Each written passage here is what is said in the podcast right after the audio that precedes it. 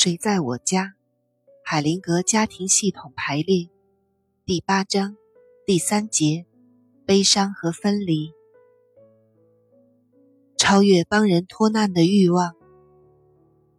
阿德莱德问：“如何才能帮助人们找到解决问题的答案呢？”海灵格说：“让我问你一个最基本的问题，你为什么要那样做？”阿德莱德说。整个治疗的目的不是帮助人们吗？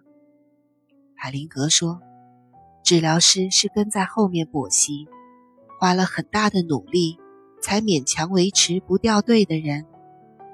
人们有权利选择自己的命运。当涉及到命运的问题时，我们一定要非常谨慎。”阿德莱德说：“我正在处理一个。”有个智能发育迟滞儿子的家庭，对他们，您也会那样说吗？让父母同意他们的命运，能解决问题吗？海灵格说：“不，在这一类情况下，需要其他的东西。当人们成为父母的时候，就意味着终身需要承担某些重大的后果和危险。”生育是人类最深层的行为，要受到应有的尊敬和重视，这是首先要明确的。当他们完全明白和重视父母身份的分量时，他们就能接受他们行动带来的后果。这是关乎人类尊严的一个问题。不论那个孩子怎么样，他们都要尊重他，并且爱他。这是允许解决问题的态度，这是表达人类尊严的谦恭的态度。当父母能够这么肯定一个孩子的时候，美好和爱意会流向每一个人；反之，则不能流动。实际上，这正是绝大多数智能发育迟滞孩子的父母亲的感觉。也是绝大多数局外人不能理解的。父母接受一个智能发育迟滞的孩子，通常没有困难，除非一些治疗师存有偏见的态度妨碍他们。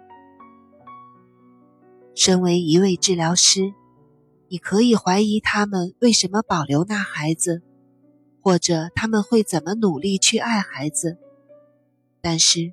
你的慈悲却不见了，这样，一位治疗师就很难按孩子的样子，如实的肯定他。让父母如实的肯定孩子，这是第一步。要肯定一个这样的孩子，如实并充满爱意的，不带一些虚伪成分的说，他不是很可爱吗？对一位治疗师和其他局外人来说。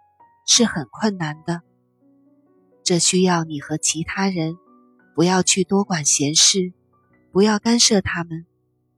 对我来说，他们爱自己的孩子，你不要画蛇添足，这才是最好不过的。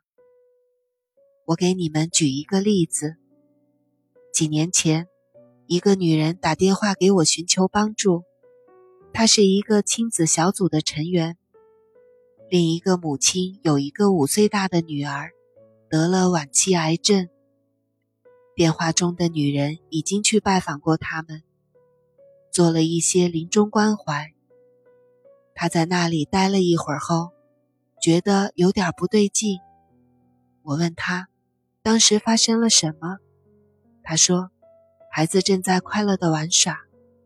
我说，那没什么。孩子能玩多久就让他玩多久，让他和父母在一起。你想在那里干什么呢？置身事外就对了。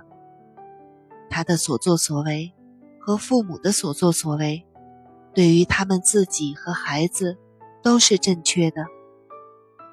这里还有一个例子：一位治疗师在他的一个当事人自杀之后打电话给我，他说。他觉得应该帮死者的亲戚解决他们的伤心事，并问我：“他是否应该参加葬礼。我告诉他：“别这样，你已经结束你的工作了，而现在他们还要做他们的事，你没有必要掺和在他们的家庭事务当中。任何一个治疗师都不应该自以为是，不要觉得自己有责任要保护一个家庭。”有责任帮助这个家庭摆脱命运带来的困扰，摆脱本身就属于这个家庭的事物带来的一切困扰。